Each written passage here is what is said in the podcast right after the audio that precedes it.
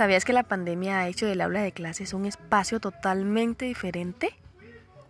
Así como lo oyes, por la situación que estamos viviendo en esta época a nivel mundial por motivos de la pandemia del COVID-19, se han tenido que implementar diferentes metodologías para seguirle el ritmo a esta situación. Es por eso que en este nuestro primer podcast el tema del que hablaremos serán las metodologías activas. Quédate con nosotros para que conozcas más acerca de este tema.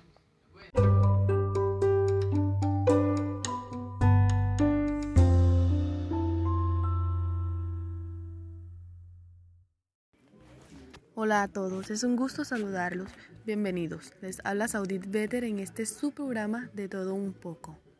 Empezaremos hablando de metodologías activas a través de TIC. Bueno, como les venía diciendo anteriormente, las TIC y la educación han tomado gran auge en la enseñanza en estos tiempos, a través de los medios digitales que nos han facilitado las cosas, porque se han tenido que inventar nuevas metodologías de enseñanza más activas, dinámicas, que se basan en la adquisición de competencias digitales, dejando de lado la enseñanza tradicional, que era lo de memorizar contenidos. Ya eso no va ya se han venido utilizando la inteligencia que prima hoy en día. Con esta se les enseña a los estudiantes a llegar a conseguir los contenidos necesarios en cada momento, a ser críticos, reflexivos.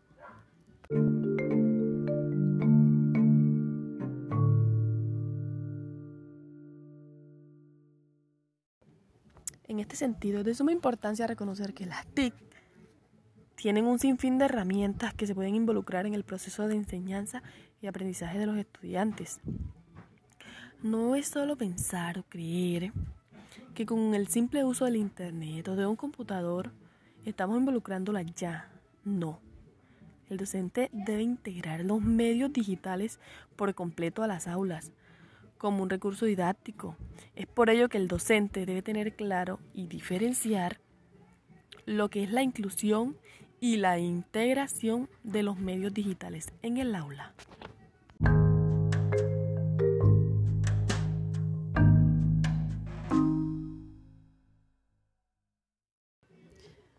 Continuamos porque quiero que quede clara esta parte. Al integrar las TIC en el aula quiere decir que se va a incluir los medios digitales y tecnológicos en el aula.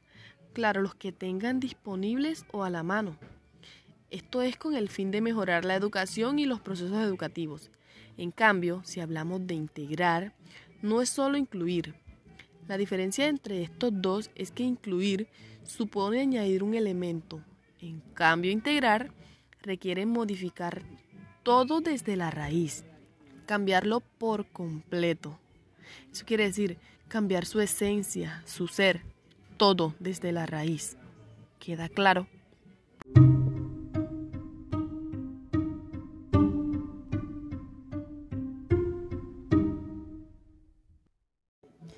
Bueno, espero que ya les haya quedado claro, porque ya con esto llegamos a la conclusión de que integrar las TIC a la educación no es una tarea fácil, no, no, no, porque no es solo incluir unos cuantos medios digitales como lo veníamos diciendo. Es más que eso, es llevar a cabo el proceso educativo valiéndose de esos recursos tecnológicos.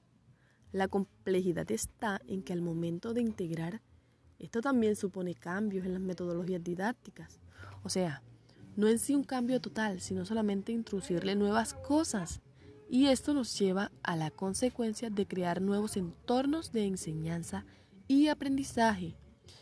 Porque a la hora de integrar estos recursos digitales es necesario crear nuevos espacios, como salas de cómputo, espacios virtuales online para los estudiantes y para los docentes porque como la educación es virtual, el docente está en su casa y el estudiante en su casa. También incorporar un sinfín de recursos y herramientas que nos brindan las tecnologías.